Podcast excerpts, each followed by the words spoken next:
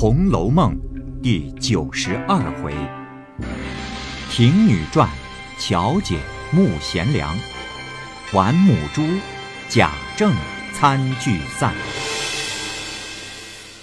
上半部分。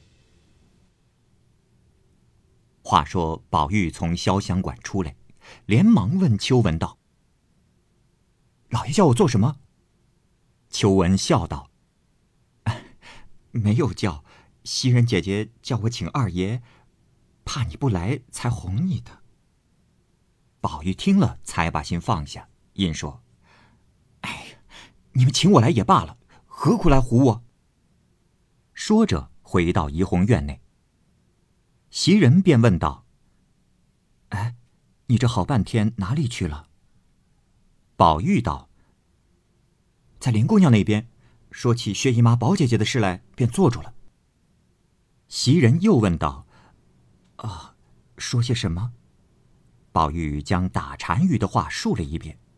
袭人道：“你们再没个计较，正经说些家常闲话，或讲究些诗句，也是好的。”怎么又说到禅语上了？又不是和尚。宝玉道：“ 你不知道，我们有我们的禅机，别人是插不下嘴去的。”袭人笑道：“你们参禅参翻了，又叫我们跟着打闷葫芦了。”宝玉道：“嗨，头里我也年纪小，他也孩子气，所以我说了不留神的话，他就恼了。”如今我也留神，他也没有恼的了，呃，只是他近来不常过来，我又念书，偶然到一处，好像生疏了似的。袭人道：“哎，原该这么着才是，都长了几岁年纪了，怎么好意思还像小孩子时候的样子？”宝玉点头道：“嗯，我也知道。如今且不用说这个，哎，我问你。”老太太那里打发人来说什么来着没有？袭人道：“啊，没有说什么。”宝玉道：“嗯，必是老太太忘了。明儿不是十一月初一日吗？年年老太太那里必是个老规矩，要办消寒会，齐大伙坐下喝酒说笑。我今儿已经在学房里告了假了，这会子没有信儿，明儿。”可是去不去呢？若去了，白白的告了假；若不去，老爷知道了，又说我偷懒。袭人道：“据我说，你竟是去的事，才念得好些了，又想着歇着。依我说，也该上紧些才好。昨儿听见太太说，兰根儿念书真好，他打学房里回来，还各自念书做文章，天天晚上。”弄到四更多天才睡，哎，你比他大多了，又是叔叔，倘或赶不上他，又叫老太太生气，倒不如明儿早起去吧。麝月道：“哎呀，这样冷天，已经告了假又去，倒叫学房里说，既这么着就不该告假呀，显见是告晃假托环儿。依我说，落得歇一天，就是老太太忘记了。”咱们这里就不消寒了吗？咱们也闹个会儿不好吗？袭人道：“都是你起头，二爷更不肯去了。”麝月道：“，我也是乐一天是一天，比不得你要好名儿，使唤一个月再多得二两银子。”袭人啐道：“哎，小蹄子，人家说正经话，你又来胡拉混扯的了。”麝月道。我倒不是混拉扯，我是为你。袭人道：“为我什么？”麝月道：“ 二爷上学去了，你又该咕嘟着嘴想着，巴不得二爷早一刻回来，就有说有笑的了。这会子又假撇清，何苦呢？我都看见了。”袭人正要骂他，只见老太太那里打发人来说道。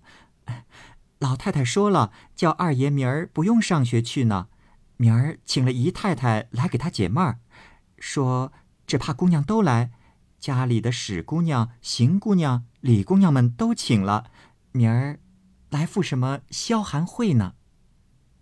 宝玉没有听完，便欢喜道：“嘿嘿，可不是，老太太最高兴的。明儿不上学，是过了明路的了。”袭人便不言语了。那丫头回去，宝玉认真念了几天书，巴不得玩这一天。又听见薛姨妈过来，想着宝姐姐自然也来，心里喜欢，便说：“哎，快睡吧，明日早些起来呢。”于是，一夜无话。到了次日，果然一早到老太太那里请了安，又到贾政、王夫人那里请了安，回明了老太太今儿不叫上学，贾政也没言语，便慢慢退出来。走了几步，便一溜烟儿跑到贾母房中。见众人都没来，只有凤姐那边的奶妈子带了巧姐儿，跟着几个小丫头子过来，给老太太请了安，说。我妈妈先叫我来请安，陪着老太太说说话。妈妈回来就来。贾母笑着道：“哎呦，好孩子，我一早就起来了，等他们总不来，只有你二叔叔来了。”那奶妈子便道：“哎，姑娘，给你二叔叔请安。”宝玉也问了一声。妞妞好。巧姐儿道：“我昨夜听见我妈妈说，要给二叔叔去说话。”宝玉道：“说什么呢？”巧姐儿道：“我妈妈说，跟着李妈妈认了几年字，不知道我认得不认得。我说都认得，我认给妈妈瞧。”妈妈说我瞎认，不信，说我一天镜子玩，哪里认得？我瞧着那些字也不要紧，就是那《女孝经》也是容易念的。妈妈说我哄她，要请二叔叔得空的时候给我理理。贾母听了，笑道：“ 好孩子啊，你妈妈是不认得字的。”所以说你哄她，明儿叫你二叔叔理了给他瞧瞧，他就信了。宝玉道：“你认了多少字了？”巧姐儿道：“嗯，认了三千多字了，念了一本《女孝经》，呃，半个月头里又上了《列女传》。”宝玉道：“你念了懂得吗？”你要是不懂，我倒是讲讲这个你听吧。贾母道：“嗯，做叔叔的也该讲究，给侄女听听。”宝玉道：“那文王后妃是不必说了，想来是知道的。文王后妃，是指周文王的正妃太姒，也就是周武王之母。《列女传》中呢说她。明达贤惠，协助文王治内，后被视为贤母的典范。那姜后脱簪戴罪，齐国的吴燕虽丑，能安邦定国，是后妃里头的贤能的。姜后脱簪戴罪，姜后呢是周宣王的正妃，齐国人。《列女传》中说她贤而有德，是非礼不信，行非礼不动。周宣王呢，常常是早睡晚起，又守着姜后不肯出朝理政。姜后认为错在自己，就摘掉了簪耳，同宫中的女犯人一起戴罪。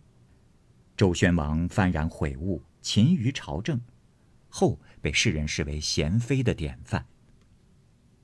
无言安邦定国，无言就是钟离春。因是战国时齐国的无颜人，故称为无颜。《列女传》中啊，说这个人长相非常的丑陋，年四十而未嫁。他呢却自荐于齐宣王，曾见宣王根除四种危害齐国的坏事，齐宣王纳之，齐国因此而获得了安定，遂封他为无颜君，并被立为正妃，也是后世贤妃的典范。若说有才的，是曹大姑、班婕妤、蔡文姬、谢道韫诸人，曹大姑就是东汉的班昭，字惠班，是史学家班彪之女，班固之妹。此人呢，学问非常的广博，才干突出，但是家境不好。十四岁的时候就嫁给了曹世书，运气更不好的是丈夫体弱多病，英年早逝，而她呢却立志不改嫁，亲守妇规，举止合乎礼仪，节气品行非常的好，名声远播。后来班固著《汉书》，但没有写完就死去了。他呢奉旨续写《汉书》，而当时的皇帝汉和帝也是看中了他的文采和他的品行，恪守妇道。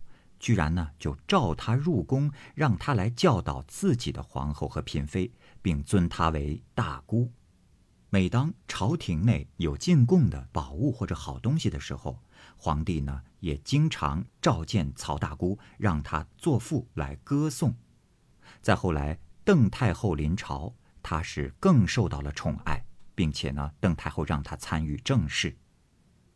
班婕妤名不详。她呢是汉成帝的妃子，西汉时候的女作家，著名的才女，中国文学史上以词赋见长的一个女性。据说呢，她是班固、班超和呃班昭的祖姑。作品呢，现在仅存于世的只有三篇：《自伤赋》《导素赋》和一首五言诗《怨歌行》，也称为团扇歌。汉成帝的时候呢，她被选入宫中，被封为婕妤。婕妤呢，就是宫中的女官名。起初，汉成帝因为班婕妤的美貌和文采，非常的喜欢他。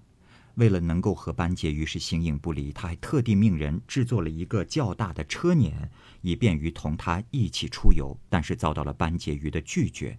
他认为呢，这样的做法有违礼法，有违古训。当时的王太后听到了班婕妤以礼致情，不与皇帝同车出游，对她非常的欣赏，也使得班婕妤在后宫的地位更加的突出。但是自从赵飞燕姐妹入宫之后，皇帝声色犬马，班婕妤受到了冷落。不仅如此，这赵氏姐妹入了宫之后飞扬跋扈，当时的许皇后是十分的痛恨。无可奈何之余，想了一条下策，就是呢，在寝宫中设置了神坛，晨昏诵经拜礼，祈求皇帝多福多寿，同时诅咒赵氏姊妹。可是不久以后，事情败露了，赵氏姐妹故意说许皇后不仅咒骂自己，也骂皇帝。汉成帝一怒之下，就把许皇后废居于昭台宫。赵氏姐妹此时还诬陷班婕妤也参与了巫蛊案。汉成帝听信谗言，但是呢，班婕妤用自己的聪明才智、机智的辩解化解了危机。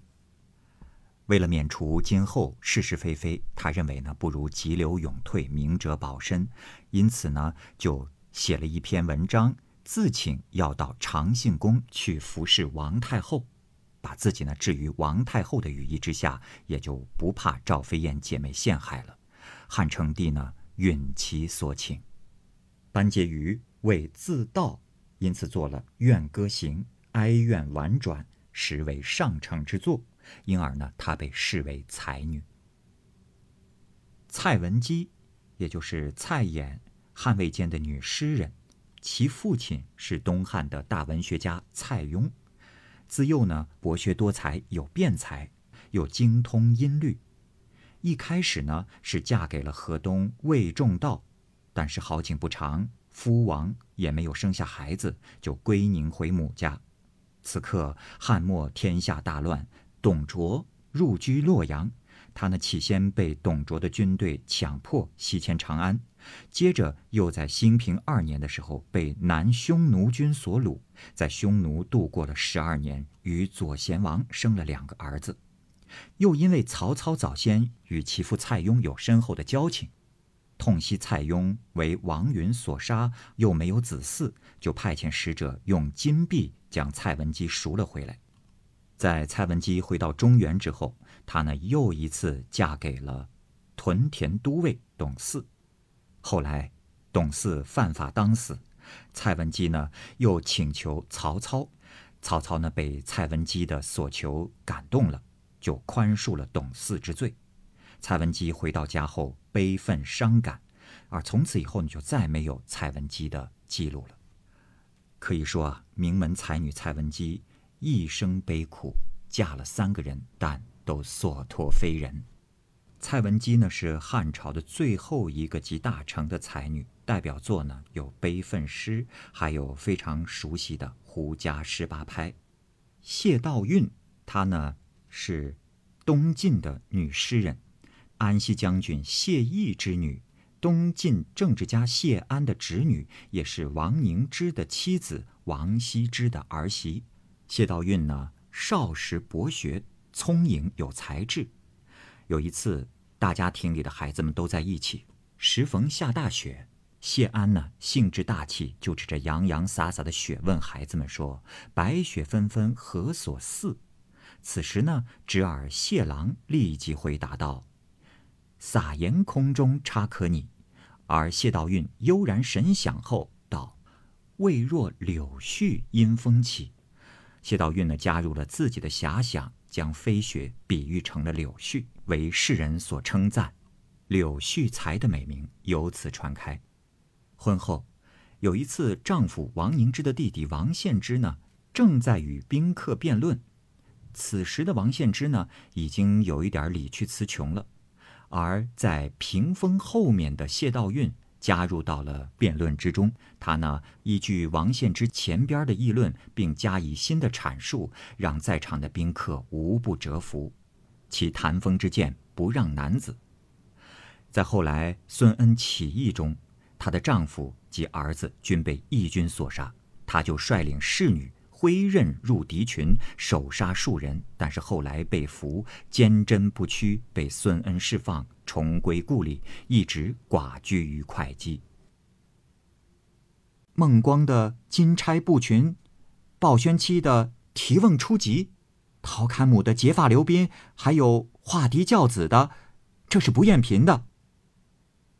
孟光的《金钗步群》，这个呢也是《列女传》中的典故，是说东汉书生梁鸿读完太学后回家务农，与县上的孟财主的三十岁的女儿孟光结婚。婚后呢，他们抛弃了孟家的富裕生活，到霸陵山区隐居。后来呢，帮高伯通打短工，孟光用金条做钗，穿着粗布衣服，举案齐眉，夫妻十分的恩爱。鲍宣妻提瓮初集，是说呢，传说东汉鲍宣的妻子桓少君本来是富家女，嫁给了贫士鲍宣后，去盛装，着布衣，提瓮打水。陶侃母的结发刘宾，是传说近代陶侃贫贱时，孝廉范奎雪天造访，留宿其家里。因为陶侃的家中贫困，没有可以拿出应酬的东西，而陶侃的母亲呢，就剪断了头发卖钱，用来置办酒席款待客人。画荻教子，荻就是芦苇。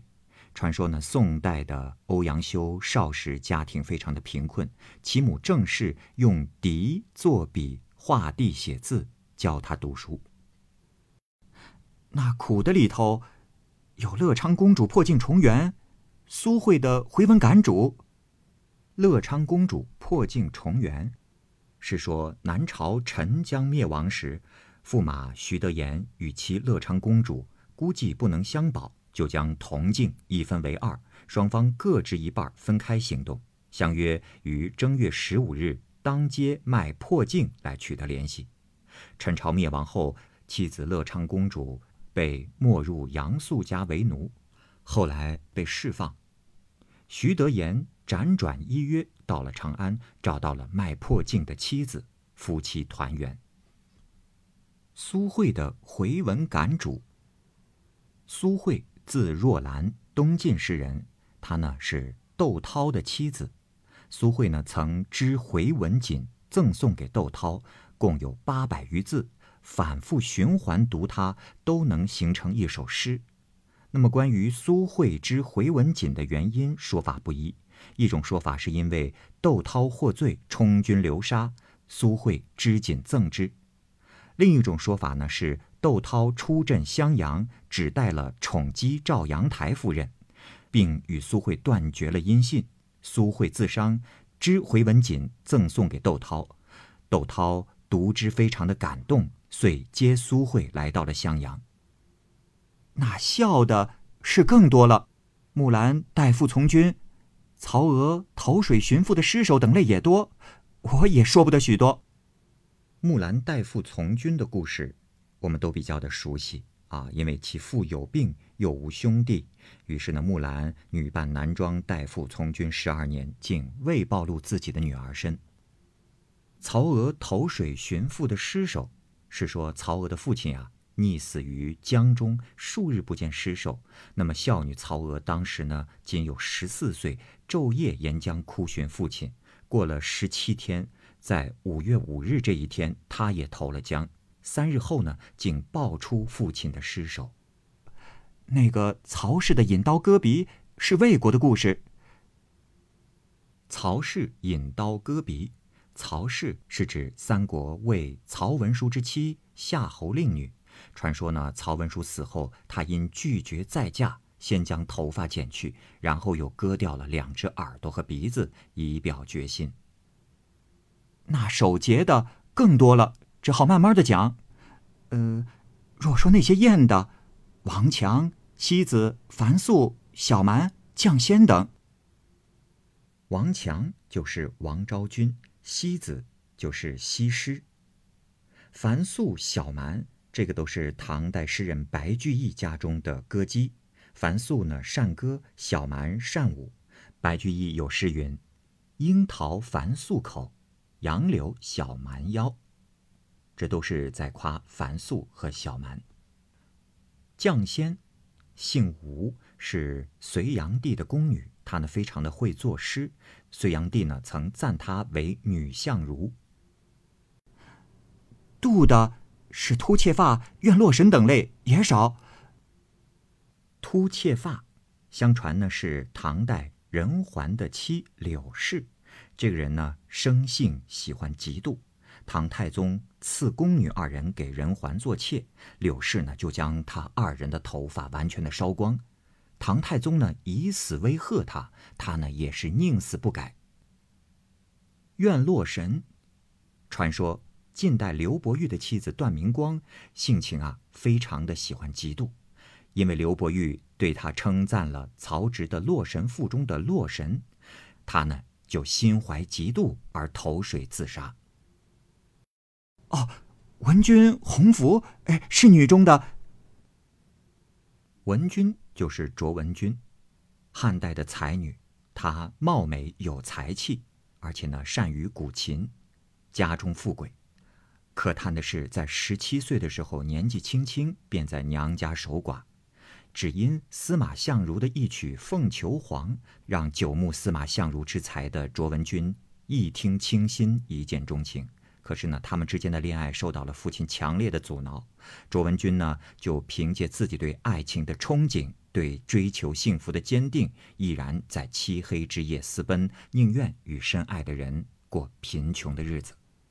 洪福。就是红拂女，红拂女呢，从小在杨素府内长大，成为了杨素家中的歌姬，时常呢执着红拂立于杨素的身旁，所以呢被人称之为红拂女。有一位文武兼通的才子啊，名叫李靖，他呢通兵法谋略，心怀大志。隋朝建国之后，他就决定前往长安，以求报国之路。在长安呢，他先投靠到杨素的门下。杨素开始非常的怠慢，竟然坐在床上不起来。这个李靖呢，就面斥其非，杨素才改变了态度。后来与李靖谈论一番，觉得此人非常的有前途。但是呢，杨素年老体弱，不再有远大的理想，只是安于现状，这使李靖非常的失望。而在二人谈论之时，红拂女就侍立在旁边。他看出了李靖的气宇轩昂，是英雄侠义之士，心中是暗暗的倾慕。于是呢，在得知了他的住处之后，自己呢就深夜前往，后二人私奔。贾母听到这里，说：“啊，够了，不用说了，你讲的太多，他哪里还记得呢？”巧姐说道：“嗯，二叔叔才说的。”也有念过的，也有没念过的。念过的，二叔叔一讲，我更知道了好些。宝玉道：“哈 那字是自然认得了，不用再理。明儿我还上学去呢。”乔姐儿道：“嗯，我还听见我妈妈昨说，我们家的小红头里是二叔叔那里的，我妈妈要了来，还没有补上人呢。我妈妈想着要把什么柳家的五儿补上，不知二叔叔要不要？”宝玉听了更喜欢，笑着道。你听你妈妈的话，要补谁就补谁罢了，又问什么要不要呢？因又向贾母笑道：“ 我瞧大妞妞这个小模样儿，又有这个聪明儿，只怕将来比凤姐姐还强呢，又比她认得字。”贾母道：“ 女孩家认得字呢也好，只是女工真知倒是要紧的。”巧姐儿道。嗯，我也跟着刘妈妈学着做呢。什么扎花嘞、拉锁子，我虽弄不好，却也学着会做几针儿。贾母道：“嗯，咱们这样人家，固然不仗着自己做，但这到底知道些，日后才不受人家的拿捏。”乔姐儿答应着是，还要宝玉解说《烈女传》。见宝玉呆呆的，也不敢再说。好，各位听友，由于时间的关系，我们这期节目就先播到这儿。欲知后文详情，欢迎您关注蚂蚁晒尔，并订阅我播讲的《红楼梦》。另外，还有更多精彩的系列故事也在其中，欢迎您关注收听。如果您有什么样的意见或者建议，可以通过下方的留言方式及私信的方式告诉我，我会在第一时间回复您。我是蚂蚁，我们下期节目再见。